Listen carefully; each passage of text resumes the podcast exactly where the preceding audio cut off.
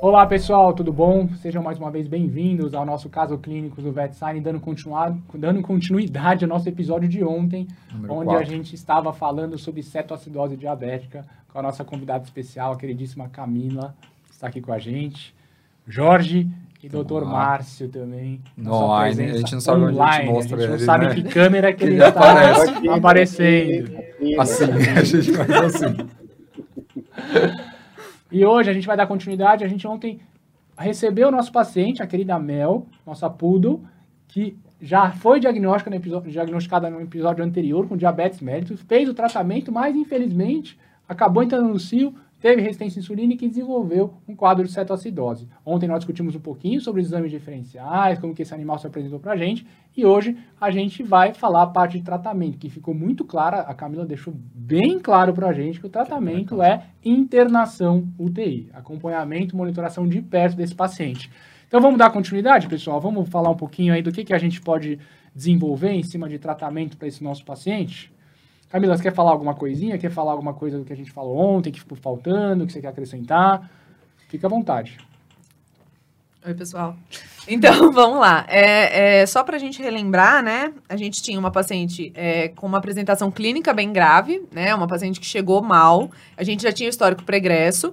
Então, agora que a gente fez a admissão dela na internação, a gente vai é, dar sequência baseada exatamente nessa apresentação inicial. E aí a gente vai trabalhar é, em cima de tudo isso que a gente encontrar, principalmente pautado em metas, né? Sempre que a gente interna um paciente, nossa principal abordagem qual é? O que eu pretendo com a, com a minha te- terapia intensiva, né? Qual que é meu objetivo? E aí, com base nisso, a gente vai construindo uma escadinha ali dia a dia até chegar no momento final, que com certeza, pensando num cenário ótimo aí, seria a alta desse paciente. Então, é, esse direcionamento, né? é, esse guia é muito importante quando a gente trabalha é, baseado em metas. Muito legal. Então, lembrando, nós estamos no nosso episódio 4. A Melzinha foi diagno- diagnosticada como diabetes no episódio 2, que está aí disponível para vocês na plataforma, com o Eric, endocrinologista também fantástico, mas tem uma abordagem mais clínica. E hoje a gente está numa abordagem mais intensivista da parte da, da diabetes. Então, a Poodle, de 12 anos, 9 quilinhos, que fechamos o diagnóstico de cetoacidose diabética, a famosa CAD, CAD. Tratamento, internação e UTI. Quais são as nossas metas? Como que a gente tem que abordar? O que que a gente monitora? Como que é essa parte Deixa eu te fazer de uma pergunta terapêutica? antes. Manda. O que, que vocês consideram a diabetes eh, difícil ou a descontrolada, né? eh, do, da cetoacidose? Ou é a mesma entidade com um nome diferente? Muito bom. É, na verdade, não, né? Assim, a Porque cetoacidose todo mundo fala, desculpa, da diabetes descontrolada, né? A Excelente diabetes pergunta. complicada. É. A diabetes complicada é a. É, cetoacidose? tem a diabetes fácil, a É, é a semi-complicada, difícil, a média e a média. Quando você é bom pra você, então não tem, né? A Não difícil. tem, ai, não, não é isso. Então, na verdade, assim, é, é muito relacionado à parte de definição mesmo, né? Isso eu acho importante a gente buscar até definição de literatura mesmo, porque ajuda a gente nesse cenário. Então, assim, a cetoacidose, o que ela é? Ela é uma tríade, onde a gente tem acidose metabólica, a gente tem cetonemia e cetonúria e hiperglicemia. Show. Cetoacidose diabética, a definição é essa. As ponto. três coisas. As três coisas, a tríade. Diabetes descompensado, é, a gente pode ter, por exemplo, descompensações dos valores de glicemia. É aquele paciente que faz as flutuações muito grandes, principalmente, né? É, com valores muito altos, muita sintomatologia, aquele doente que não respondeu bem a um primeiro momento da terapêutica com uma NPH, por exemplo. Então ela está descompensada, mas ela não chegou ainda a ponto de fazer essa tríade que a gente considera a cetoacidose. Então, para ser considerado cetoacidose diabética, a gente precisa ter as três coisas acontecendo juntas. Né? Muito legal, pergunta importantíssima. Excelente, Né? Pra excelente, gente já porque- sair com a definição correta. Correta, exatamente isso, exatamente. definição. Bom, Perfeito, muito legal. E aí, voltando então para o tratamento, internamos esse paciente, qual que é a nossa abordagem, o que, que a gente tem que... E nós que trabalhamos com intensivismo, a gente fala muito na questão das metas, qual que é a primeira meta desse paciente, dentro desse quadro clínico, o que, que você entende aí que a gente pode conduzir? Perfeito. Na verdade, assim, diferente do que muita gente pensa, né? Muita gente coloca como é, um brilho nos olhos a glicemia, o controle glicêmico da cetoacidose. Gente, isso é o menos importante agora pra gente, tá? Então, a gente quer primeiro melhorar o estado geral do doente. Então, nossa, é, nossa primeira fase de tratamento é fluidoterapia. Mas por que da fluidoterapia? Eu só quero hidratar? Não. Eu quero hidratar, eu quero corrigir desequilíbrio ácido básico e eu quero corrigir eletrólitos também. Por quê? A gente tem uma apresentação eletrolítica muito é, comum ao diabetes, né? E também à cetoacidose. Então, essa parte de eletrólitos, onde a gente vê é, o tipo de apresentação é, que acontece na CAD, né, principalmente relacionado ao potássio, é um ponto muito importante da gente falar, né? Porque a hipocalemia que geralmente acontece nesses casos, se a gente não intervém nesse primeiro momento, a gente perde o paciente por hipocalemia, uhum. Né? Então assim, não me interessa se a glicemia dele, igual aquela gaso que a gente mostrou ontem, acima de 700, não me interessa essa glicemia acima de 700. Quanto está esse potássio, né? Então, nesse primeiro momento, o que vai direcionar minha terapêutica? é a apresentação geral do doente, como a gente já conversou, principalmente no que diz respeito a perfil hemodinâmico e essa questão de perfusão, entrega de oxigênio, né, o estado global do paciente. Por último, eu vou lembrar da glicemia, né? Então, se fosse numa ordem de importância, viria para mim é, reidratação, correção ácido base, correção eletrolítica, é, também pensando no suporte gastroentérico aí associado, né? E aí lá no último, na cereja do bolo, a gente considera aí a, o controle glicêmico, né? Lembrando que a questão dos corpos cetônicos, a melhora da cetonemia, também passa na frente disparado da glicemia. Então, assim, meu target da cetoacidose, minha meta da cetoacidose diabética não é a glicemia, tá? Você e sim os corpos cetônicos. É, né? Isso, isso a gente... E quando eu aprendi, era controle glicêmico. Faculdade, eu aprendi controle glicêmico. Quando eu tava saindo da faculdade, eu lembro que alguém trouxe um artigo falando, gente, olha isso aqui. Uhum. Hoje o pessoal tá falando que não usa mais a glicemia como controle da É, cetoacidose lá em diabética. 2005, quando eu me formei, era exatamente essa É, pegada. isso aí, né, 2006, que você vai né? ficar focado mesmo em controle glicêmico. E hoje, E eu tenho certeza que até hoje, in- infelizmente, muitas pessoas se formam ainda com esse com pensamento.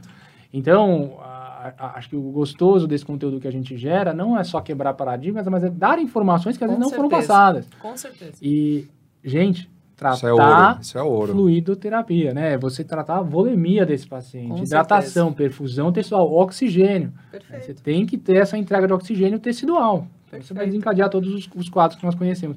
Muito legal. Acho que o primeiro break é esse. né? Com certeza. Fluidoterapia, é, equilíbrio eletrolítico, né? Equilíbrio ácido-base é, e corpos cetônicos. Até uma coisa até para deixar bem fixa na cabeça de vocês, é, existem alguns tipos de apresentação de cetoacidose não são tão comuns, tá? Na verdade, assim, para veterinária é bem incomum, na medicina é um pouco mais comum, que é chamada cetoacidose diabética normoglicêmica. Então, olha só, como a gente já consegue entender daí, né, que realmente a glicemia não é um ponto limitante pra gente na terapia. Porque se fosse, não, ia estar doente esse paciente que chega pra gente em cetoacidose com a normoglicemia, né? Então, isso é um ponto legal pra fixar na memória de vocês também. Muito legal mesmo. E na veterinária não é comum. Não é comum, os casos que eu já peguei estavam associados a pacientes já em tratamento prévio com insulina. Tá. Então, eles desenvolveram uma resistência e aí, por isso, eles entraram em cetoacidose, mas no momento da admissão se apresentando normoglicêmicos. Muito Normal mesmo, assim, 80 de legal. glicemia, E com todo o com resto. corpos cetônicos altíssimos. Que é um que é um negócio da Não é entra, difícil né? entrar na sua É. cabeça, porque você Exato. pensa como é que ele descompensa para ele ter Perfeito. isso, É. não é? É, se a Porque gente... teoricamente é. Te- Teoricamente está associado a um tratamento prévio, às vezes até na chegada desse paciente. Passou num clínico geral, eventualmente Uhum. já entrou com a insulina, mas ele já estava em, em Perfeito. cetoacidose e começou o tratamento e baixou um pouco, normalizou. É. Geralmente, é, a apresentação humana, principalmente, está muito relacionado com hipoglicemia oral. Hum. Então, por exemplo, pacientes que usam SGLT2, Insulina. inibidores, né? A gente vê, faz uma glicosura ainda mais importante do que seria o habitual, o que compensa uma glicemia normal, só que a lipólise está acontecendo absurdamente, né? O que gera o aumento dos corpos cetônicos. Então, por isso que nossa meta, pessoal, de novo, pela décima vez, e a gente vai falar 20 vezes se for preciso, é os corpos cetônicos, né? É a resolução da cetonemia, é o equilíbrio ácido-base, é o distúrbio eletrolítico corrigido e a re- é, restabelecimento da volemia. Legal. E pensando até no, no resto dos outros sintomas clínicos que nós estamos apresentando. Então, animal aqui no quadro tinha vômito, diarreia, Então a gente vai fazer essa hidratação desse paciente para repor essas perdas todas, mas a gente vai também tratar, é, buscar tratar esses sintomas que se apresentam com diversas medicações. Então, pensando nesse contexto desse paciente, o que você faria ele chegando hoje? Beleza, peguei, coloquei no soro, que tipo de fluido, Excelente pergunta. como que eu direciono meu pensamento para internar esse paciente? Excelente pergunta, porque lembrando, né, pessoal, que fluidoterapia não é põe no sorinho e deixa, né? Então, fluidoterapia é uma prescrição. Do jeitinho que você prescreve seu antibiótico, você vai prescrever sua fluido, né? Então, vai ser pautado principalmente na apresentação do doente, no tipo de alteração, né? Como que tá esse pH, como tá esse eletrólito. Então, é uma abordagem, assim, é, clássica, né, e abrangente. Eu vou dar uma olhadinha no meu sódio, eu vou dar uma olhadinha no meu potássio. Isso vai direcionar o tipo de fluido que eu vou utilizar. Então, é, são dados da literatura, né? São coisas preconizadas já na literatura. Então, por exemplo, um paciente hiponatrêmico, com uma hiponatremia importante, né? Um sódio aí de 120, 110, comum, é frequente a gente encontrar esse tipo de doente, né? Uma opção aí é, seria, por exemplo, a utilização de um NaCl, né? Uma solução fisiológica, que todo mundo chama de fisiológica, e fisiológica não tem nada, né? Mas é, seria uma opção pensando o quê? No sódio, tá? E não necessariamente no pH. Outra coisa importante, a gente não pode esquecer que a solução salina, ela tem 154 mEq de cloro, né? Então, é, comparado ao plasma, isso é bastante, né? É um paciente que já estava em acidose, vocês lembram disso? Então, a hora que a gente tem um paciente acidótico e eu coloco mais cloro, eu posso piorar, né? Dependendo é, da estratégia que for utilizada. Por isso que individualmente cada paciente deve ser avaliado, né? Então não é porque também eu, no momento inicial pus, é, coloquei no NaCl que eu vou manter isso para sempre, né? Não, nunca mais posso trocar fluido dele, só vai tomar agora fisiológico. Não existe isso, né? Inclusive uma tendência muito Eu importante ia falar isso. que é numa, Nas internações não existe mais fisiológico, É, né? uma tendência muito a importante tendência da- é relacionada à solução cristalóide, né? Que seria o ringer lactato, Ringer a apresentação mais comum, existindo também o plasma light. É, mas por conta de custo, principalmente, e a hora que a gente compara benefício da albumina, do plasma light e do ringer lactato, a gente não vê grandes alterações pautadas aí em literatura para justificar. Então, o ringer lactato geralmente é a nossa solução de escolha. Abre, né, parênteses. Naquele paciente hiponatrêmico, onde vai se beneficiar de, uma, de um restabelecimento desse valor de sódio muito baixo, utilizo sem problema algum meu NaCl aí de modo inicial, tá? Tomar só Então- cuidado com a, com a acidose perclorêmica. Com né? certeza. Tomar bastante cuidado com a piora da acidose, principalmente pensando em perfusão renal, quando a gente sabe que é, a acidose, né, principalmente a hipercloremia, pode fazer vasoconstrição ali prejudicando a perfusão renal, né? Então eu isso vou, é eu importante. vou, eu vou fazer uma pegadinha aqui com você e vou tirar essa gaso de você. Você não tem gaso. Dia a dia aí de muitos, muitos... Dia a dia Fazem frequente. Foi Por embora. muito tempo eu não tive. Foi embora, não não tem gás. Eu... vou- Mas acabou. eu posso, posso. E aí, o que, que a gente faz? Deixa Qual eu de antes de, escolha? te falar um negócio. Cara, a gasometria, ele é um exame que ele é altamente viciante, né? É um impressionante, problema, é é um um problema, problema. porque você começa a trabalhar com gasometria e você Tá vê as coisas acostumado. Funcionando tão bem, né, com a gaso, e você vai ali equilibrando ponto a ponto e, E o a paciente melhora. A mudança E é dinâmica, né? Você É, então, e é dinâmico, bem. exatamente, é um exame dinâmico, né? Então, Sensacional. é, é maravilhoso. E a hora que você, você fala, de repente você fala assim, por que, que eu nunca usei a, a gasometria? E Onde começa- você onde eu estava, tava, gasometria? Né? Gasometria que não É. tinha isso na minha rotina. Exato. Agora ele não sai da minha rotina. Porque é um exame que eu acho que você. É uma super pegadinha falar isso pra ela. Porque, Sim. meu, Excelente ela vai questão. falar assim, meu, é difícil hoje trabalhar sem gás Sem pra gasometria. você, né? Sim, sim. Pra- Assim, pra dá pra trabalhar? tá dá, mas arte, é, trabalha quem com tá no estado da arte, exatamente. Você tem todas as ferramentas à beira-leito. Mas a gente sabe que não é a Não, é a realidade. Realidade, exatamente. E às vezes você vai pedir o exame solicitar para fora, que vai, vai, ser, vai alterar. E a gasometria, como a gente bem falou, é quase uma monitoração cardíaca da evolução Perfeito. terapêutica. Você tem É ali isso. real time, fez, já tá mudando em 4, 5 minutos, já tem diferença. Excelente. Não temos gasometria, Perfeito. mas temos um paciente com esse mesmo quadro. A gente sabe que ele, a gente tem fita, diagnosticamos, Só um exame, Beleza. só um exame de ontem. o que, que a gente faz ali, qual que é o nosso fluido de eleição para errar menos ou acertar um pouquinho mais. Perfeito. Nesse cenário, com certeza, é, minha opção seria o ringer lactato, é, pensando aí nessa solução cristalóide balanceada. né? Que era a nossa opção na faculdade, era o que a gente fazia. Exato. aí, né? é. Hoje tá em falta aí no É, mercado. né? exato. Então, é, mais uma vez, né, pessoal, a gente falando sobre é, o direcionamento da terapêutica, né? Por que, que a gente bate tanto nessa tecla? O que eles falaram, perfeito, é assim, a gente sabe que a realidade Brasil não é uma realidade de gasometria a cada quatro horas, né? A gente sabe dessa dificuldade que a gente enfrenta. E não estou falando isso só de medicina veterinária, pessoal, estou falando isso de medicina, né? É, SUS, é, a gente tem diversos é, serviços que são, assim, estrelas nível mundial, né? No que diz respeito à terapêutica, à abordagem, a diagnóstico. A gente tem aí hospitais incríveis, né, do SUS, mas a gente também tem cenários muito limitados, né? Então a gente não pode esquecer que assim abordagem física, clínica, é, semiologia direciona muito e não é porque a gente não tem os outros recursos que a gente vai deixar de tratar o nosso paciente da forma mais adequada que ele precisa receber esse tratamento inicial, né? Então sem sombra de dúvida, se eu não tenho acesso a gás, minha primeira opção seria o ringue lactato. Por que do ringue lactato? Exatamente pensando qual é a minha apresentação mais comum é um potássio mais baixo, né, do que o normal, é, associado a esse, essa questão da acidose. Né? Bem bacana. E, e, e, pensando até na evolução das metas, que a gente vem falando bastante, intensivista adora trabalhar com meta, acho que essa é a realidade. Fazemos a fluidoterapia, observamos a evolução hemodinâmica desse paciente.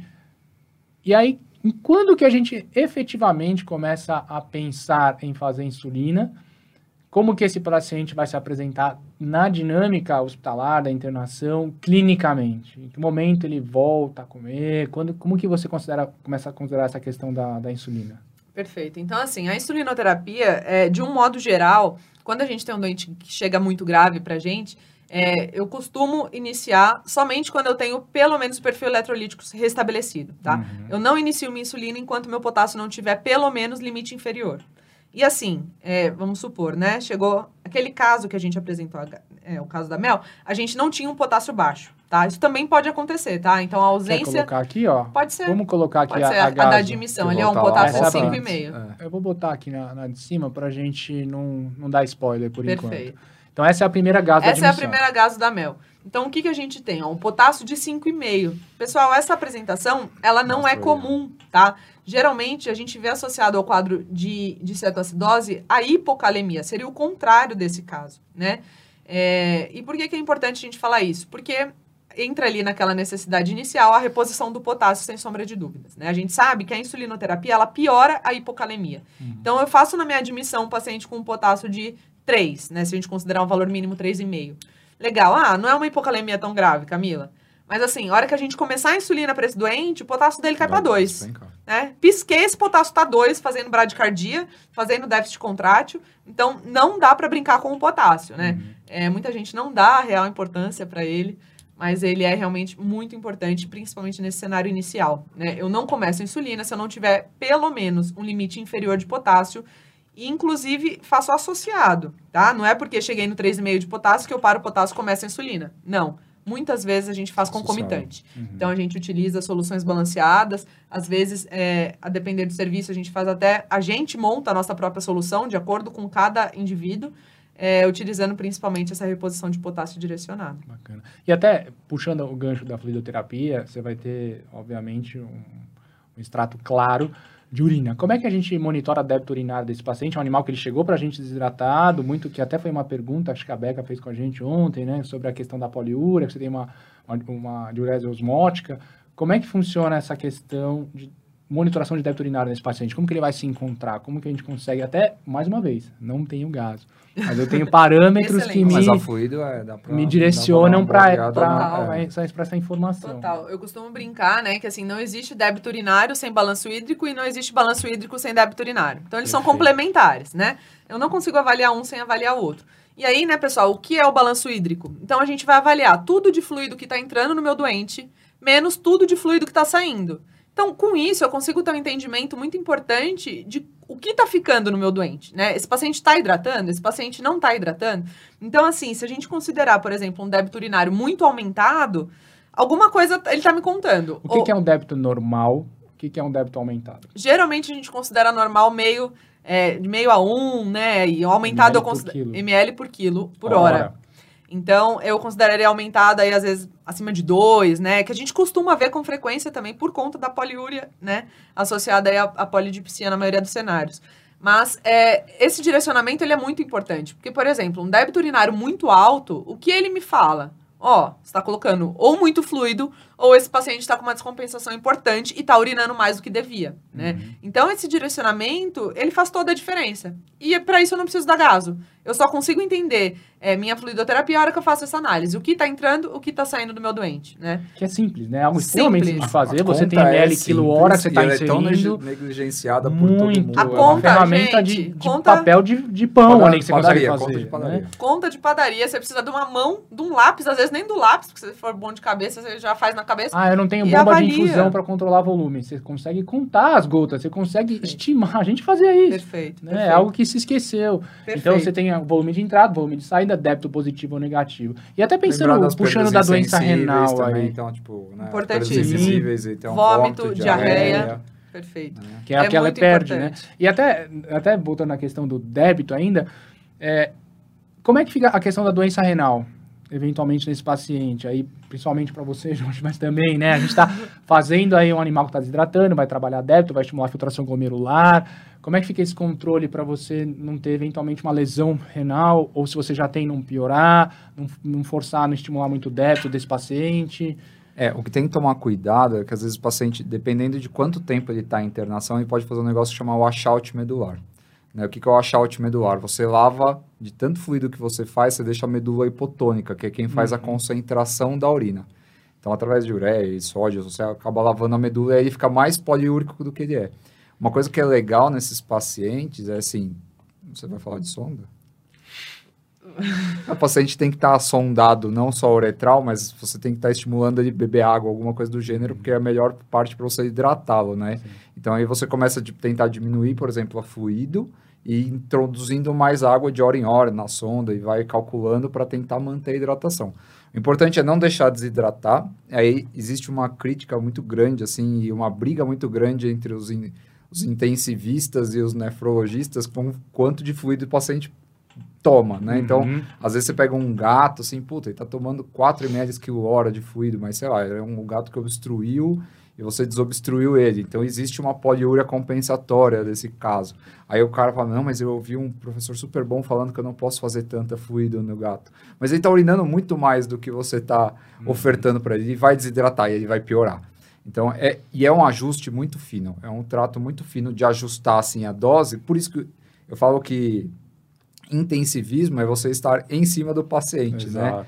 Monitorização intensiva. Então é você estar cuidando dele de tempo em tempo. Não é por ele no soro e largar daqui seis horas, você vai não reavaliar. é intensificar o animal, É. não é chegar e bombardear, Bombardear. o animal, é- não, é monitorar. monitorar, exatamente. É isso. Mas é assim, é um, é, não é uma parte simples. Eu acho que não é simples porque as pessoas esquecem de pesar o paciente todo dia. Né? O paciente que está na internação, ele precisa ser pesado todo dia. Pra ver Pra grau você de se- hidratação. É, Grau de hidratação tem a ver com peso. Você, eu falo para todo mundo, você estimou que seu paciente está 10% desidratado, se ele pesa 10 quilos, ele precisa ganhar 10% do peso em líquido. Exato. É simples a conta, é matemática, até aqui não tem veterinária, mas se você não pesa ele todo dia, você nem sabe o que você está fazendo nele. E coisa simples, Coisa balança. simples, balança. Se ele É. for internado, ele precisa na balança passar para você calcular as medicações, né? Pessoal, Que que cálculo. você acha? É, não, com certeza. Isso tudo é assim, excepcional. Débito urinário, eu consigo calcular pesando o tapete. Pesa Então, o tapete, não fez- tem desculpa. Não existe desculpa para não calcular débito urinário e balanço hídrico dentro de uma internação. Isso direciona, assim, fatalmente é, o nosso desfecho, né? Peso, balanço hídrico e débito urinário são coisas imprescindíveis que contam diretamente é, com relação a um bom um sucesso, né? Seu tratamento. do tratamento. Então, isso é muito importante. Não precisa ser invasivo. A gente sabe que a terapia intensiva está cada vez mais numa tendência de menos é mais. Sim, né? A gente precisa é, interagir de uma forma menos invasiva com o nosso doente. Isso é uma realidade. Então, a ideia é fazer mais, fazer o básico bem feito Uhum. já é um ponto muito importante a ser considerado, né? Então, E é algo que, é que muda principal. bastante, né? Desde que eu me formei até agora, a gente já teve duas mudanças importantes na interpretação do que, que é tratar de forma intensiva Perfeito. no que diz respeito à fluidoterapia. Que antes era extremamente agressiva, se encharcava os pacientes, hoje não. E isso vai mudar, com certeza. É que nem corticoide, né? Você É. usa ou não usa, que momento. Isso é impressionante. Perfeito. Que é a dinâmica da biologia. Por isso que a gente tem que estar sempre estudando, tem que estar sempre se atualizando. O que era bom quando a gente era estudante, não, Não é a gente mais. não é mais hoje. hoje. E assim por diante. É bem legal. Não, eu, eu lembro da terapia intensiva começando, assim, eu consegui acompanhar esse começo e acabei um pouco me afastando por conta da, da especialização, mas eu acompanhava e o pessoal falava, meu, vamos passar um Swangans, nossa, isso aí que, que a gente... Swangans E era... aí, puta, passar um catéter Swangans, né? Aí, pô, que legal, o que, que é? O catéter que mediu o débito, não sei o que. Hoje, provavelmente, hoje não usa mais, né? E assim, É. não tem uma tendência a querer voltar a usar isso, Foi um né? venoso central, Um mas... Perfeito, é. A gente usa bastante, né, assim, de rotina é, em alguns serviços o catéter venoso central, exatamente, na verdade, é, não pensando em interagir, né, em infringir mais Mais o doente. é. Pelo contrário, ao invés de eu ficar fazendo três punções por dia para conseguir um acesso, eu faço uma. Nenhuma. Põe o central, tá lindo ali, tá perfeito, deu tudo certo. Então, é isso, né? Menos é mais nesse sentido. Não é que é menos cuidado, pelo contrário. É menos intervenção que possa prejudicar o paciente, né? Existe um, né, o grande é, lema aí da medicina é não, não piorar, né? Primo não, não serem, É né? deixar o corpo trabalhar Exatamente sozinho e você não causar iatrogenia. E né? é, realmente é algo que não é, é, é inadmissível mesmo, a O gente que causar você iatrogenia. acha do catéter central na internação? Assim, eu, eu acho sensa... isso que eu ia falar. Então, eu acho fundamental. Assim, para mim, na verdade, o paciente que não tem indicação de alta em 48 horas, ele tem indicação de usar um catéter central. Sem sombra de dúvidas. né? Essa é a minha opinião, assim, tipo, puta, é um negócio que é simples, Não é, é difícil, fácil, é, meu, é baba, tem jeito muito fácil de fazer. Com certeza, na verdade, é, assim, imprescindível, tomando os cuidados, né, importantes. Assim, contaminação, É, claro, mas assim, sem sombra de dúvidas, né? Não catéter tem- Central, E também salva tem alguém muito. junto desse paciente. Acho que é um ponto bem importante. Não dá pra você botar um catéter no central no animal, numa internação que você tem 20 animais internados e uma pessoa olhando. Perfeito. Porque aí não. vai dar. Ah, não, e o cara sai pro né? atendimento e volta daqui três Não dias. Não, não existe, né? É Na que verdade, isso não é mais um modelo de internação, né? Que a É. gente preza, né? hoje. Isso, isso. Pensando na o top, né, no estado da arte. É né, a isso. Na ter verdade, é, é, a gente costuma muito trabalhar com esse conceito, né? Então, assim, é, ai, não é uma realidade. Mas, gente, assim, se a gente não tiver isso como meta, nunca vai ser Nunca uma vai ser realidade. Perfeito, Então, isso perfeito. precisa acontecer. Essa é a primeira meta, né? É. Mudar, É. ter uma bomba Mudar. de infusão. Mindset, né? Na Uhum. internação, você ter Perfeito. bomba de infusão, você passa pro catéter central, compra o aparelhinho de Exatamente. beta-hidrox. Perfeito, exatamente isso. Eu tenho uma internação na minha clínica. Ah, tem bomba de infusão? Não, não tem. A gente fica num É cenário 24 muito horas, é. limitado, É. né? o Então, veterinário vai embora. Exato, não pode acontecer esse tipo de coisa. Então, assim, ai, mas na veterinária é assim. Não, Não, gente, não é. mudar esse mindset. Não existe isso, tá? A gente tem que trabalhar com padrão ouro. Então, minha realidade hoje não é essa, mas eu vou trabalhar para que ela seja, ser. entendeu? Então, toda a parte de conhecimento técnico, de inovação, de trazer recurso, de comunicação com o meu tutor, né, de atendimento ao meu paciente, tem que ser pautado na minha meta ali, no meu gold standard, realmente, é, do que a gente vai querer para os próximos anos. Isso é, isso é muito legal. Eu, eu tenho oportunidade de dar aula em várias cidades do Brasil inteiro, inclusive cidades muito pequenas que realmente nem UTI existe. E eu dou o exemplo que aconteceu em São Paulo quando eu me formei. Quando eu me formei, há 15, 16 anos atrás, não existia UTI, não existia ventilação mecânica em animal. Imagina deixar o animal entubado porque está em edema. Isso não existia. E aí, hoje, é realidade, 15 anos depois. Então, eu falo muito, olha, para os alunos, hoje não é, mas mira em algo bom, porque vai chegar até aqui. Daqui a pouco chega. E se você já se diferenciar e entender isso, buscando o seu gold standard, você vai ser o diferenciado da, da hora. E quando chegar, você, Você vai estar à chega. frente. Você faz E isso. você traz, você vai ser o pioneiro. Com você não certeza. pode ficar se nivelando por baixo. Com A realidade são diferentes, distintas, os valores são diferentes, distintas. Mas é questão de tempo até a gente ter esse spread de tecnologia, de competência, de informações. É, é tempo, né? Excelente, é tempo. Muito legal. Marcelo, tem alguma coisa aí? Quer falar alguma coisa? Estou aqui aprendendo aqui. Não, só vou lembrar o Uber, né? Há 20 anos atrás a gente não podia deixar o paciente na UTI entubado porque a gente induzia ele com pentobarbital, né? Aí ia ficar meio complicado. Não, e nem sabia mexer num ventilador. Né? A gente tinha o ventilador ali que era um que sabia mexer, era quase. E a gente sabia entubar, fazer ali e era aquilo. Né? Hoje já trabalhar com ventilador é algo que é muito mais fácil do que era atrás. na né? baraca ali, No né? barato, nossa. O braço tá forte. Os Mas braços aí eu queria só pegar o, o gancho que a Camila falou, puxando para a sardinha que eu adoro, que é associativismo, né? E já puxando para o programa Vet Talk, que a gente fala sobre isso.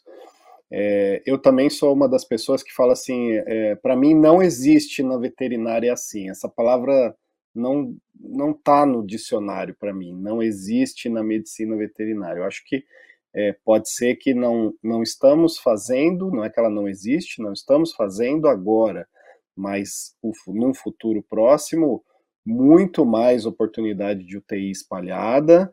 Eu sou um fanzaço da tecnologia, eu acho que isso vai ajudar bastante, vai disseminar bastante isso aí. Tem gente que não acha, mas eu respeito também. É, e, e, e hoje, né, a gente tem o desafio de não ter essa UTI em todo lugar. Então, por exemplo, né, até forçando aí o bate-papo de vocês, né? Chegou o paciente numa clínica comum, o veterinário, pô, guerreiraço, diagnosticou ali na unha, né? Não tinha nem meio exame, a doutora Camila tinha um, né? Ele não tinha meio, diagnosticou na unha e ele fala: "Puta, eu sei o que tem, eu sei o que tem que fazer, mas eu não tenho para onde mandar", né? Isso é uma realidade hoje, voltando atrás. Então acho que vale a pena vocês passearem também por essa realidade, visto que a internet chega no Acre, né? E, e, a gente tem bons veterinários lá também. A gente tem esse conteúdo que a gente está disponibilizando aí. Então, é, é, a informação ela é disseminada. Não é desculpa você não se informar.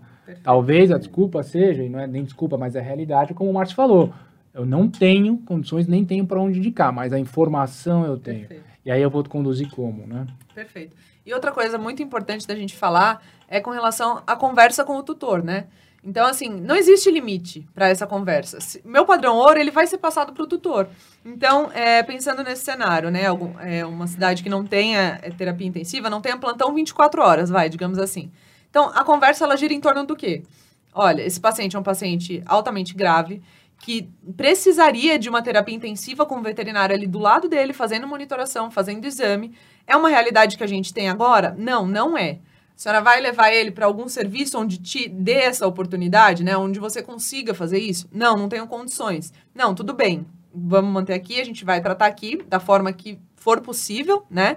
Mas esse tutor ele tá sabendo qual era o padrão ouro que você realmente precisaria é, para esse doente, né? Uhum. A informação, gente, hoje chega em qualquer lugar, né? O tutor coloca lá três sintomas no Google, Vai ele recebe o diagnóstico, às vezes mais rápido do que alguém na clínica, né?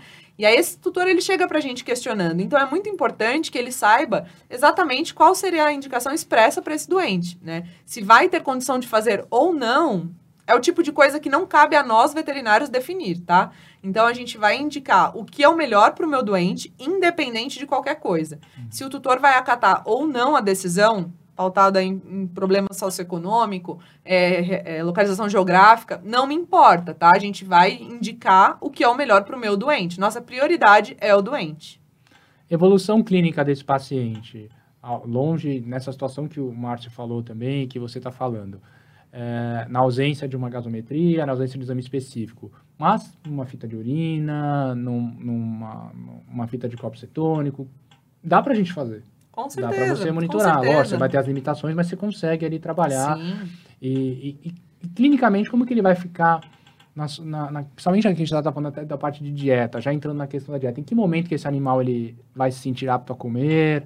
É, o que, que a gente vai entrar para alimentação nele? Aí dentro ainda da internação. Excelente ponto muito importante e às vezes a gente percebe que é um ponto de, de falha, né, em muitos locais. Isso realmente piora muito o nosso prognóstico. A dieta, ela vai ser instituída assim que eu controlar meu vômito, independente de qualquer coisa. Eu costumo brincar, é, meus pacientes, eles entram na internação, eles já recebem a sonda nasogástrica. Uhum. Nesse primeiro momento, nasogástrica, porque eu utilizo o esvaziamento do débito gástrico, principalmente por conta da náusea, né? Então imagina, tá aquele estômago paradão, dando aquele enjoo, o paciente já tá ruim, já tá com certo ácido alto. Então eu preciso esvaziar esse estômago no momento que ele entra. Se eu vou usar em seguida a nutrição ou não, quem vai me contar sobre isso é ele e o controle do vômito, principalmente. Mas é, esse esvaziamento ele já recebe na admissão. Ou seja, ele já está com o suporte ali para receber a nutrição a hora que eu quiser. Né? Controlou o vômito, controlou o débito gástrico, ele já vai receber a nutrição. Qual tipo de dieta a gente utiliza? Teoricamente, se a gente for pensar, né, é preconizado para o diabetes uma dieta alta fibra. Qual que é o problema disso? Às vezes, por conta do diâmetro da sonda, a gente não consegue oferecer uma dieta alta fibra Porque a dieta alta fibra, geralmente, ela precisaria de uma alta diluição, né? E aí a gente acaba tendo problemas com relação ao volume. Então, nesse primeiro momento, às vezes até uma microinteral já auxilia meu doente nesse momento. O que é muito importante, né? Que a gente não pode deixar passar. Esse enterócito, esse intestino, ele não pode ficar sem trabalhar. Né? Uhum. É exatamente é, aí que mora o problema da translocação bacteriana. Né? Esse intestino paradão ali, ele chegou para mim hoje, mas ele já estava dois dias sem comer. Lembra que a Mel estava dois dias sem comer, vomitando. Então, não começo a contar a partir de hoje minha anorexia, eu começo a contar desde o dia que ela começou a passar mal, né? Então, é um intestino que está parado ali, cheio de E. coli, assim, ó, bombando. Elas estão querendo ganhar o mundo, uhum. né? Então, se eu realmente não fizer essa nutrição, a gente tem prejuízo importante, principalmente relacionado à infecção secundária, né, translocação bacteriana. Então, é um paciente que recebe dieta precoce. O que a gente não pode esquecer, assim, não é que eu vou entrar com a dieta e eu vou piorar meu controle glicêmico. Pelo contrário, né? Às vezes a gente é, utiliza como é, ferramenta a dieta, o tubo nasoesofágico, ou nasogástrico, como queiram, é, para auxiliar no meu controle glicêmico. Como? Eu preciso ter uma glicemia estável, eu não posso ter meu doente né, hipoglicêmico. Então, às vezes eu vejo, essa glicemia está caindo muito rápido, em vez de eu colocar ele na glicose, quem sabe uma estratégia não pode se alimentar? Vamos ver como ele responde, né? Eu costumo brincar que, assim, um tratamento da cetoacidose é brincar de pâncreas. Virei pâncreas por um dia. Vamos brincar ali, então. Vamos entregar essa insulina. Maravilhoso, né? Não, é isso, assim. Quero, quero ser pâncreas hoje. Vamos tratar uma cetoacidose. É isso. Qual é o limite da dose da insulina? Gente, não existe limite. A gente começa na dose inicial. Monitora. Literatura. Literatura tá aí para isso. É, mas quem vai me contar o limite é o doente, né? Então, costumo brincar com o pessoal que trabalha comigo que o céu é o limite, né? É, mas é exatamente isso, assim. Ele vai me contar o quanto ele vai precisar dessa insulina. Claro que tomando é, todo o cuidado, principalmente relacionado aos riscos de hipoglicemia, né? Onde a gente vê muita manifestação neurológica associada por conta da neuroglicopenia. Mas, assim, quem vai me contar o quanto ele precisa de insulina é ele mesmo. Eu preciso. Lembra que nossa meta principal, junto com a fluido, junto com o eletrólito, era os corpos cetônicos.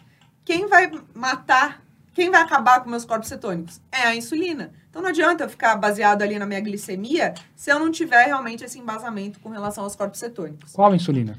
Eu ia te perguntar isso. Ah, Porque na nossa época, quando a gente aprendeu que era controle glicêmico, fazer a insulina R de hora em hora, monitorar, depois NPH. E aí, hoje, qual que é essa abordagem, pensando que você já fez a meta ou, da, da... você usa a insulina a regular em infusão contínua? Porque são alguns protocolos Excelente. de alguns hospitais. É. Excelente. É. Amo, amo. Sou fã número um da insulina regular. É aquele bom, barato, que funciona. Uhum. É, sou muito fã e uso como primeira escolha na minha Qual é a diferença dela para NPH? Porque a gente conversou no episódio passado da, da NPH, mas não falamos Perfeito. da regular, porque não era o momento. Perfeito. NPH irregular, forma rápida, qual é a diferença? Perfeito. Na verdade, está muito relacionado com o pico de absorção, né, e o efeito em si. Então, NPH, a gente vai ter uma curva aí é, de efeito máximo, geralmente girando em torno de 6 horas, né, após a aplicação. A regular, não. A regular, a gente tem efeito, às vezes, em 15 a 20 minutos já iniciando, tendo seu efeito máximo aí, geralmente, em torno das próximas duas horas após a aplicação. Então, é uma insulina rápida, né? Preciso de rapidez da minha terapia intensiva? Precisa, é tudo que eu preciso. Então, a regular é uma estratégia muito boa. É, existem realmente alguns protocolos, é, utilizando, por exemplo, a, é, a, aplicação intramuscular e a aplicação endovenosa, né? É, a literatura é muito Sim, muito forte em dizer que não existe alteração importante com relação a esses protocolos. Não é porque eu vou fazer na veia que vai ser melhor, não é porque eu vou fazer intramuscular que vai ser melhor. Não. Mas a gente precisa tomar um pouco de cuidado com isso, né? Então, meu paciente que vai receber uma insulina intramuscular para tratamento da cetoacidose é um paciente que está perfundindo legal. Não adianta eu fazer a insulina intramuscular num paciente que está com TPC de 10, que não tem perfusão, que não tem entrega, que não tem tá oxigênio, que está desidratado. Então, para ter essa absorção intramuscular, eu preciso que ele esteja, no mínimo, norma hidratado. E aí, sim, é uma estratégia que a gente utiliza de frequência. É, gosto muito da estratégia intramuscular, uso as duas, assim, muito, mas gosto bastante da intramuscular, principalmente quando a gente não tem acesso ao monitoramento tão contínuo de hemogasometria e eletrólito. Por quê? Principalmente pensando no potássio. O efeito que a gente vai ter do shift de potássio para dentro da célula, eh, como consequência do uso da insulina, ele acaba sendo um pouco menor quando a gente faz eh, o uso eh, intramuscular, né, do que na veia, por exemplo. Muito bom. Muito legal mesmo. Existem, só mais uma Pode mandar bala, manda bala. Manda ver, fica à vontade. Existem é, novos trabalhos utilizando outros tipos de insulina, né? Por exemplo, a Lispro, tem alguns trabalhos com a glargina também, que seria a Lantus, né? Na Mostrando cetoacidose. na cetoacidose. Mostrando a eficácia, inclusive, do protocolo. Mas, assim, não é algo que eu uso na minha rotina. Já utilizei em alguns momentos, tive boas experiências com a Lispro, mas, assim, é, Mas qual principalmente... seria a vantagem? Assim, o que que ele, pra que Na que ele- verdade, não, Que, assim... que nem você falou, a insulina que é R é rico. barata. a insulina R é empoderamento barato, do. Ela do é barata, funciona, você consegue trabalhar, é um Exato. protocolo muito bem estabelecido. Às vezes pode ser que você tem na Eu mão. não sei, né? às vezes, eu não- tô Você não Exato. tem NPH, Perfeito. você não tem Às regular, vezes, né? é, Não às vezes Não, é, na né? internação, puto, o cara Pode trouxe ser. a dispro dele. Pô, faz Aí é o que você vai fazer, né? É, na verdade, assim, existia uma tendência muito grande de acharem que era muito mais rápido o tratamento com a Lispro, né? Que a resposta seria muito mais rápida. Entendi. Mas, assim, é, de uma forma geral, não é o que eu costumo ver na rotina. Assim, com a regular, eles vão muito bem. Quando feita da forma adequada, a evolução é super positiva. Muito bacana. Muito bom. Então a gente está com o nosso paciente, nós conseguimos controlar a volemia, a perfusão, entramos já com a, a insulina terapia, está evoluindo, o animal já quer se alimentar. Mel a gente tá até abanando o controlou. rabo já. Já Esvaziamento começou, o cara parou de ter diarreia. E aí eu vou falar para vocês uma coisinha também que vai muito da minha área, eu trabalho com acupuntura no intensivismo. E eu atendo bastante pacientes. Para uma coisa me chamam muito que é esvaziamento gástrico, que a gente consegue, através de estimulação do sistema nervoso autônomo, parasimpático, fazer esvaziamento gástrico. Então, aquele animal que está com sonda nasogástrica, a gente consegue justamente esvaziar. E uma, uma, uma coisa que chama bastante atenção dentro de internação, quando eu faço a, a avaliação, é que o paciente não está vomitando, mas está extremamente nauseado. E a náusea é algo que o veterinário tem bastante dificuldade de ter essa percepção. Uma causa clássica é justamente esvaziamento gástrico reduzido, que você tem, não, o animal não vai comer. Perfeito. Então, se você não consegue diferenciar uma coisa da outra, você não consegue nem tratar efetivamente. Pô, não está vomitando, mas está nauseado.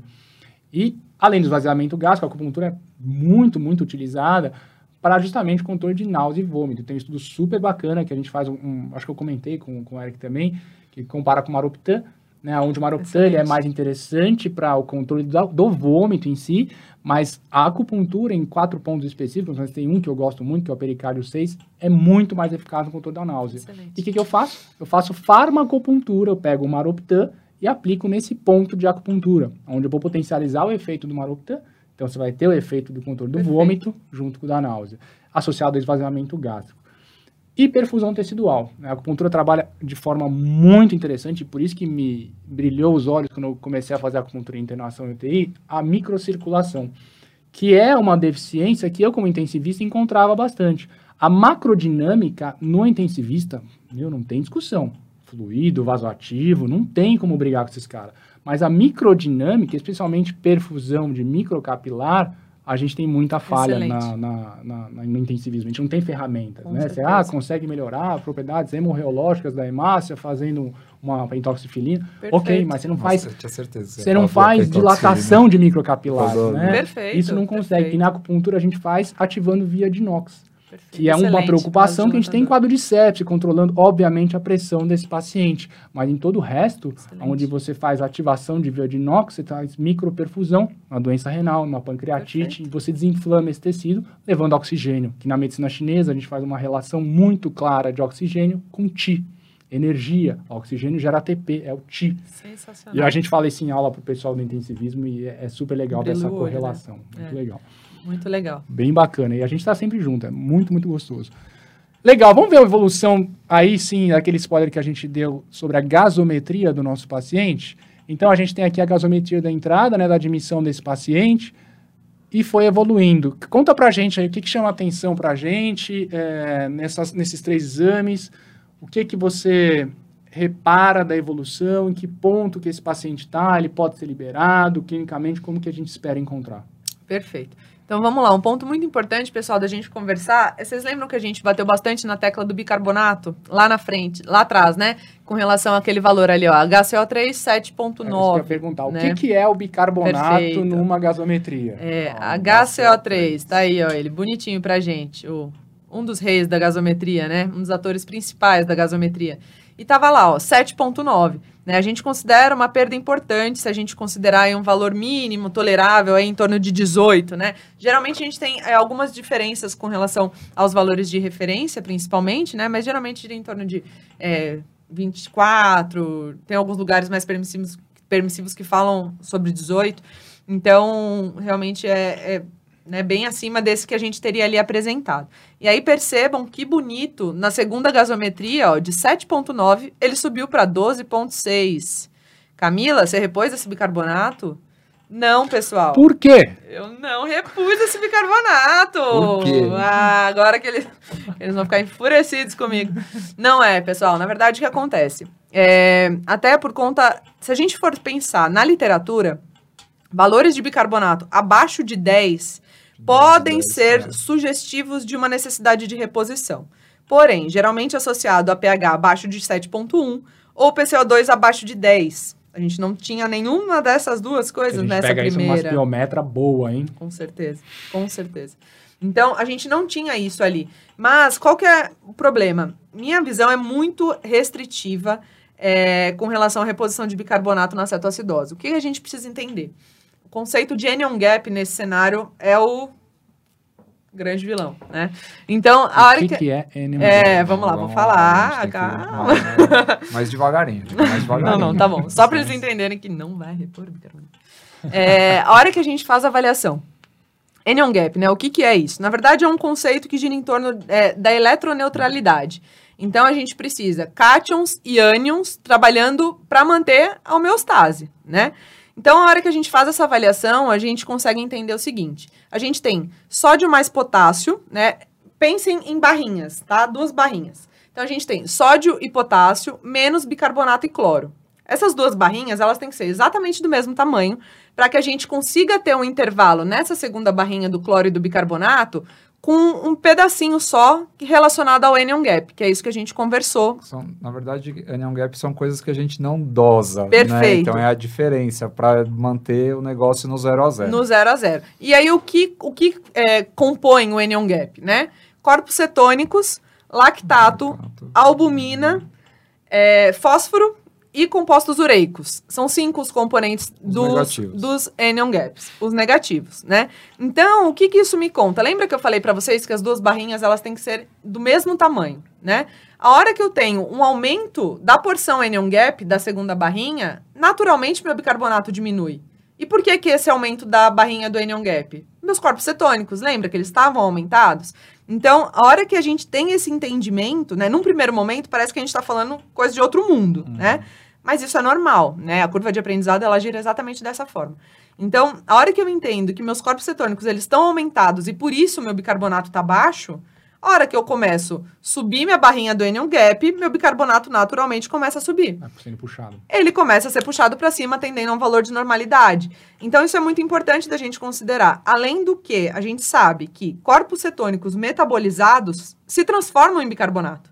Então, a hora que a gente tem é, a estabilização, né, a hora que a gente tem esse corpos cetônicos sendo metabolizado principalmente pelo fígado, a gente tem a proporção de um para um. Um MEC de corpos cetônicos vira um MEC de bicarbonato. Então, assim, acho que... Te convenci? Eu tenho medo ainda. Acho realmente Eu que, assim... tenho medo. É muito importante, é, não utilize, eu conto no dedo do paciente, pra vocês terem Você ideia. é, porque é, esse é o paciente da cetoacidose. Sim, né? O exato, paciente importante falar sobre isso, pessoal. Ele é a exceção da regra do. É, é importante a Porque- gente falar sobre animal, isso. Incepsi, tem É, algumas pegadas. que- Sim, sim, mas não. A gente É tá o cara não é to- Vamos lá, gente. Não é todo paciente, É. né? Mas assim, a reposição de bicarbonato é importante. Sim, sim, não sim, sim, sim. paciente Tem paciente que se beneficia e precisa que dela, precisa tá? dela. A gente está conversando, é, a gente está conversando sobre, a cetoacidose cetoacidose diabética. Então não tá? usem esse exemplo como Sim, o não, geral. Exatamente. É. Mas ele, é que ele é um exemplo muito específico, Exato. né? Sim, com certeza. Porque a maioria não tem um anion gap aumentado. Sim, né? exatamente. Então, Por isso que o anion e gap é tão demora quatro importante. dias para reabsorver bicarbonato. Exatamente então isso. não dá tempo. Por isso que essa análise, né, principalmente relacionado ao, ao anion gap é tão importante, né? Porque quem vai me contar se o doente precisa ou não é ele mesmo. Ponto, né? Não existe... A gente sempre brinca, né? Que os guidelines, os protocolos, eles existem como base, para a gente começar dali. O resto, quem vai contar é realmente o doente. Aquela coisa de que o organismo busca se autorresolver. É só a gente não dar o caminho errado. A gente dá só a direção, você dá um empurrãozinho, né? A gente não cura ninguém. O corpo faz isso. Perfeito. Como É que a isso, gente conduz. é isso. Legal, o que mais que a gente consegue observar aqui nessa gaso que chama atenção? Outra coisa muito importante, ó, olha que bonitinho aquele sódio e o potássio. Na admissão, a gente tinha ali, ó, Na, sódio, né? 126 e um potássio de 5,5.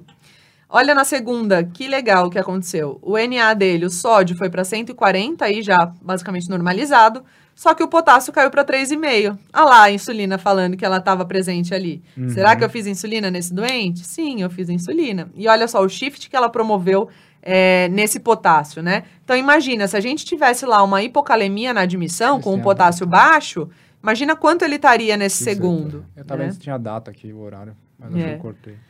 Então, a gente realmente consegue observar isso de forma importante. Olha que legal também a questão da glicemia, né? Na admissão, a gente tinha ali é, acima de 700. Nessa segunda, no segundo momento, a gente tem um valor de 106, né?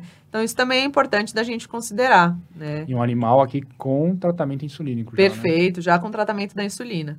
E aí, ali no, no terceiro dia, né, no, na terceira hemogasometria, no terceiro momento, a gente já tem ainda uma otimizão maior desse pH, né, girando ali em torno na correção da temperatura em 7,39, é, com o PCO2 basicamente normalizado já, quase normalizado, em 32, né, sendo o mínimo normal 35, aí o que a gente considera. Só que olha que lindo o que aconteceu com o bicarbonato dele, foi para 20. Lembra que meu bicarbonato era 7,9?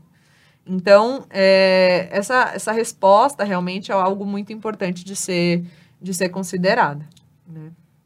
E nesse ponto aqui que a gente chega nesse terceiro é, gasometria, isso aqui diz muito a respeito de como está a clínica desse paciente, Com pelo menos certeza. como deveria estar, de Perfeito. como ele chegou e da evolução. Perfeito. Então, nesse momento aqui, o que, que a gente espera clinicamente desse paciente? Eu espero realmente que ele esteja é, clinicamente bem, estável, tanto a nível de parâmetro quanto a nível clínico. O que é estar bem clinicamente? É um paciente que está ativo, consciência completamente preservada, é um paciente que anda normalmente, não tem nenhum prejuízo locomotor, né, principalmente pensando em alteração neurológica associada que poderia ocorrer. Provavelmente está É. comendo aqui já?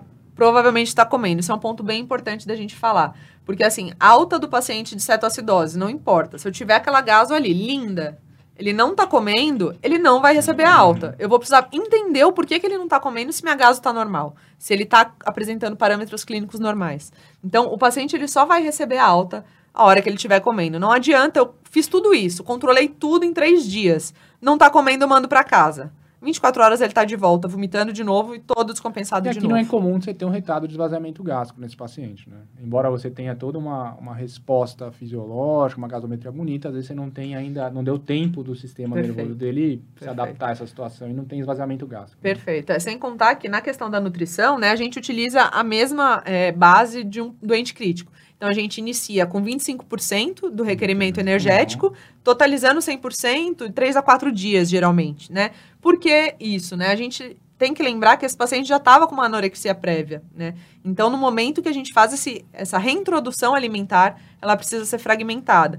Tanto por conta de volume, quanto por conta exatamente é, até de uma. pensando numa síndrome de realimentação, distúrbios nesse sentido. Eu tenho uma pergunta para você. Manda, Manda manda. Porque se a gente olhar, as três gasometrias são arteriais.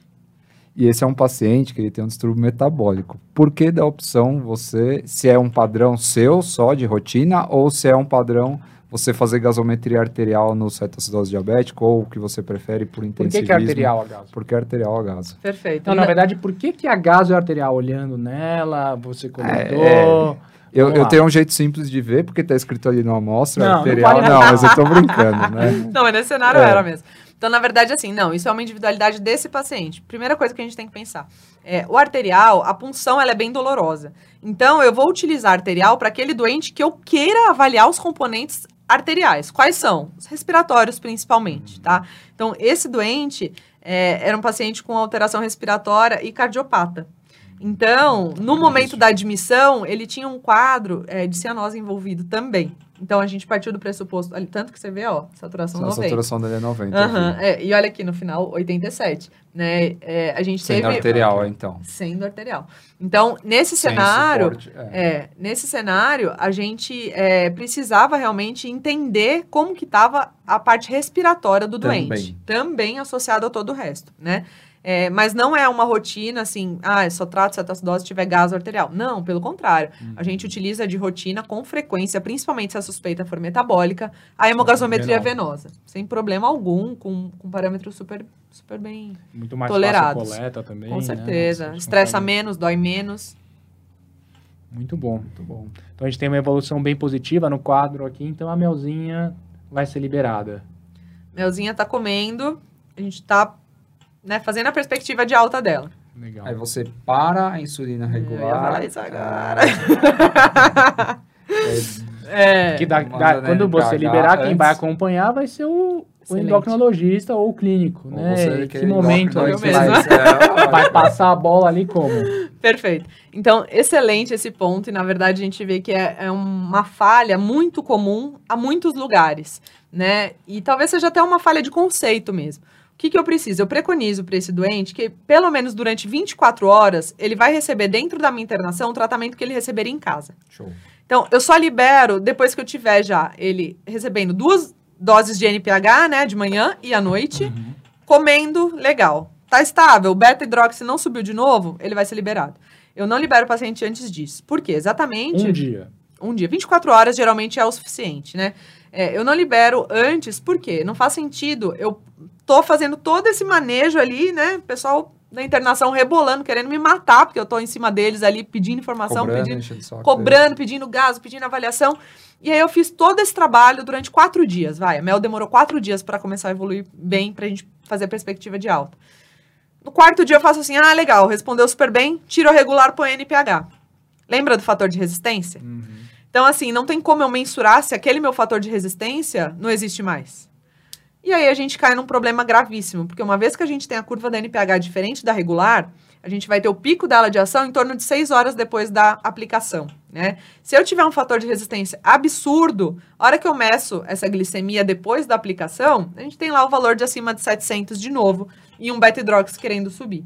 Qual que é o problema disso? A gente tá tendendo a perder tudo que a gente fez durante todo esse tempo, né? Então, eu realmente inicio é, desmame da regular, principalmente através da dose e da frequência. Às vezes, é, é, aquele paciente que estava recebendo, por exemplo, no protocolo intramuscular a insulina a cada hora, ele passa a receber três vezes ao dia. Ele passa a receber metade da dose três vezes ao dia. Uhum. E eu associo a minha NPH, NPH, que é o que ele vai receber em casa. Você vai, você vai associar a dose que o animal já estava fazendo ou não? Vai entrar com meia não, unidade né? por quilo? Vai, como como já é tem da uma NPH? outra. É. Geralmente, se ele entrou no quadro já tomando aquela dose, eu vou partir do pressuposto que ela vai ser um pouquinho mais alta, né? Tá. E aí eu avalio principalmente com relação ao padrão de resistência. Então, a gente consegue perceber isso durante a internação. Tem paciente que a gente está utilizando aquela questão da, do céu é o limite da dose, isso me ajuda nesse sentido também. Paciente que eu estou usando três vezes o que seria a recomendação da dose, ele me alerta, ó, eu tenho resistência insulínica. Com certeza. Então, essa dose ela já vai ser calculada pensando nisso também. Ótimo. Show. E aí passa para o clínico, passa para o endócrino, acompanha, passa relatório clínico, as informações, tudo Com que você certeza. fez direitinho e dá prosseguimento. Com certeza. Isso é muito positiva. importante, né? A, a, a, a equipe multidisciplinar é de suma importância aí para a boa evolução do quadro. Márcio, você está com a gente aí, quer fazer uma pergunta? Tô, tô por aqui, é, acompanhando aqui, né? no- toda vez que eu faço assim, mas não me coloco, mas o bom é que o Jorge vai lá e pergunta o que eu queria saber, né? O Jorge, é- o Jorge tem a mesma pegada minha, então. é, na, na, na visão já de endócrino aí, esquece a Camila intensivista, né? Você passou a bola de volta para o clínico ou para o endocrinologista. Você acom- continua acompanhando esse paciente, a Melzinha, bem de perto? Você dá uma relaxada? Como que você faz aí esse pós-alta imediato, digamos assim, se é que existe? Excelente pergunta, Márcio. É, sim, eu continuo acompanhando ele de perto, né? Então, principalmente é, no que diz respeito a controle glicêmico, né? Geralmente eu, eu, ensino esse tutor a fazer o controle glicêmico em casa. Lembra que a gente conversou lá atrás sobre esse controle da curva glicêmica em casa, né? Inclusive com a pergunta dele mesmo sobre o glicosímetro. Então, é, eu auxilio é, e eu faço esse direcionamento com alguns horários específicos para ele mensurar a glicemia em casa, exatamente para avaliar o comportamento dessa NPH que está sendo aplicada. Né? E aí é, a gente tem uma tendência a fazer a reavaliação, se tudo estiver evoluindo super bem, de 5 a 7 dias, né? Reavaliação clínica, que eu digo, né? O doente comendo, clinicamente bem, sem vômito, nem nenhuma alteração. Que geralmente é o tempo que a literatura preconiza é, de reajuste de dose, né? De insulina. Perfeito. Tem mais alguma pergunta, Jorge? É, e se o, e se o tutor, duas, duas para fechar a minha parte aqui. É, e se o tutor chega para você, ou o próprio clínico que te recomenda, e fala assim, doutora, o que, que eu preciso ficar de olho para perceber que está voltando para trás? Aí pode ser o clínico, né, que recebeu esse paciente de volta, e a segunda, né, fala, eu sou apaixonado por tecnologia, nem tudo funciona, mas uh, queria uma opinião final aí sobre a, os glicosímetros de subcutâneo. Excelente. Excelente. Então, então vamos lá. Com relação ao que, é, o que sinaliza para a gente que está dando errado a evolução, né? Principalmente a parte clínica, uma vez que a gente vai ter essa monitoração e a gente, é, considerando que a gente não tem o acesso à glicemia em casa, né? Então, é disposição do doente, apetite principalmente, muito importante da gente levar em consideração, porque assim, a gente não vai esperar ele chegar vomitando de novo deu comida, não comeu, virou o rosto, é, empurrou o potinho, né? Isso é um sinal clássico de náusea, né? Que é bem legal e às vezes o pessoal deixa passar. Pôs a comida, o cachorro foi para comer, mas deu aquela empurrada refugou, no potinho, refugou. né? Olhou com cara feia pra comida. Tudo isso são sintomas realmente de que a coisa não tá evoluindo bem. Eu não espero esse tipo de apresentação se tudo estiver evoluindo da forma que eu quero. Então, é, qualquer alteração que o tutor notar, geralmente eu costumo assim, liberar esse paciente e falar assim: espirrou, você me avisa. Sabe? Aquela uhum. história assim, não vamos esperar chegar numa situação grave para que a gente faça qualquer tipo de intervenção de novo, porque a gente acabou de salvar esse paciente, né? Uhum. Então a gente não tem nem é, condição aí metabólica, energética para ele entrar numa necessidade de catabolismo de novo. Então, realmente é um acompanhamento muito próximo, né? É, então, primeira pergunta respondida. Uhum. é, com relação aos monitores contínuos, né? É, gosto, tá? Utilizo com uma certa frequência, mas a gente precisa tomar um certo cuidado quando a gente passa a utilizar essa estratégia, né? Então, para o pessoal que não sabe, é, é uma coisa relativamente nova, né? São os monitores contínuos que fazem análise da glicemia capilar. Então, é um sensorzinho que fica instalado em subcutâneo, né? Ele fica como se fosse um botão na pele do paciente e fica com um microsensor lá dentro, é, fazendo análise da glicemia capilar. E aí isso é, a gente consegue avaliar com o sensor ou até com o aplicativo de celular hoje em dia. Né? A gente já consegue baixar e faz essa análise para sempre, quantas vezes a gente quiser. Qual que é o problema disso? Às vezes, aquele tutor que é mais preocupado, ele fica medindo incansavelmente a glicemia desse doente. Qual que é o problema disso? Vai é, promover, além do estresse, né, que, vai, que ele vai ficar tenso ali com aquelas variações que são comuns ao tratamento. Né? Exato vai ter uma necessidade por parte da família de ficar toda hora fazendo intervenção de insulina, por exemplo. Uhum. Já tive tutores que aumentavam por conta própria a dose da insulina e nem me contavam. Então, isso é muito complicado. Né? também, né? Exato. Então, é muito complicado, assim, a nível técnico e a nível é, de controle não teria problema utilizar. Inclusive, tem um trabalho recente é, mostrando a comparação do glicosímetro com o monitor contínuo na cetoacidose, inclusive, sem, sem pre grandes prejuízos, né, relacionando as duas metodologias, mas seria muito mais relacionado a essa parte pré-analítica aí uhum. da mensuração incessante em casa, realmente que talvez trouxesse algum tipo de problema. Outro ponto importante é, uma vez que a glicemia, ela é a glicemia capilar, num paciente desidratado, a gente pode ter um certo tipo de prejuízo nessa mensuração. Então, geralmente, o que eu costumo fazer? Se é um paciente que eu vou liberar utilizando o monitor contínuo, eu já coloco ele na internação. Porque aí eu faço pareado, meu glicosímetro, o gold standard e, o, e o, o monitor contínuo, né? Num quadro de animal desidratado, até tipo de curiosidade, no monitor contínuo, você vai ter alterações para cima ou para baixo? Depende. É. Depende, porque tá totalmente relacionado à parte de perfusão Uhum. e hemoconcentração, né? É que eu Então, entendo que vai chegar menos, então você vai ter uma concentração menor. Exato. Talvez tivesse uma- um valor menor, da- não sei. não Uhum. sei é, mas isso varia. Mas é, se estiver mais concentrado, a glicose aumenta. Exato. é. Se tiver, por É, exemplo, alteração. né? Isso, é. e alteração de osmolaridade, principalmente. Então é Então muito pode estar as duas individual. coisas, pode estar as duas cima coisas, tanto alto baixo. quanto para baixo. é. Interessantíssimo, Tanto muito legal. Boa pergunta. Muito bom, muito bom. Alguém tem mais alguma pergunta, pessoal?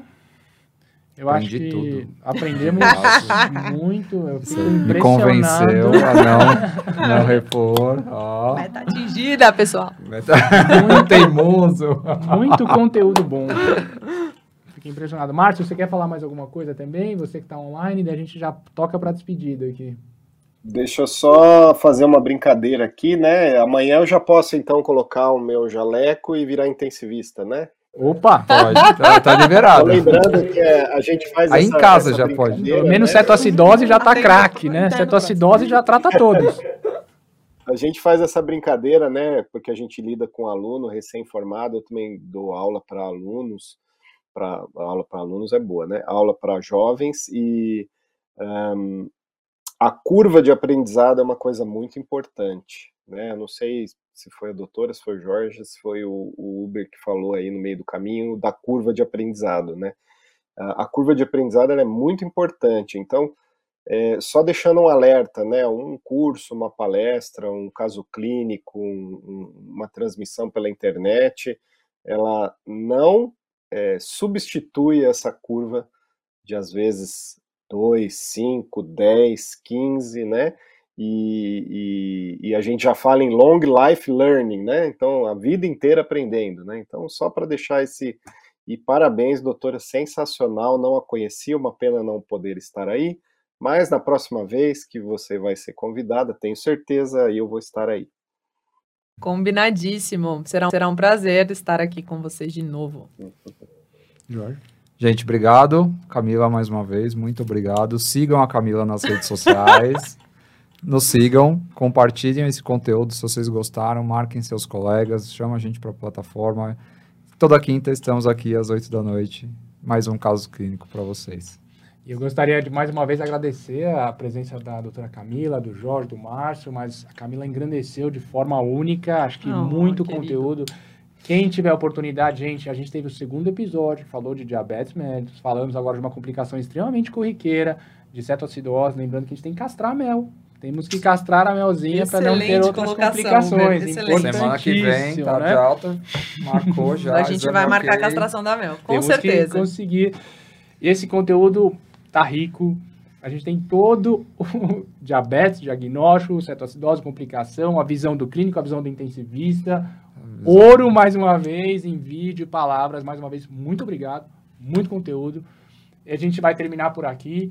Lembrando que toda quinta-feira ao vivo estamos no canal do YouTube da Vet Signing, sempre com convidado, sempre com pessoas interessantes, com muito conteúdo, mas gravado aqui também na plataforma, no site da Vet Sign, com muita coisa boa para vocês. Queria agradecer a presença de vocês até aqui e a gente vai se falando e até a próxima, Até pessoal. a próxima.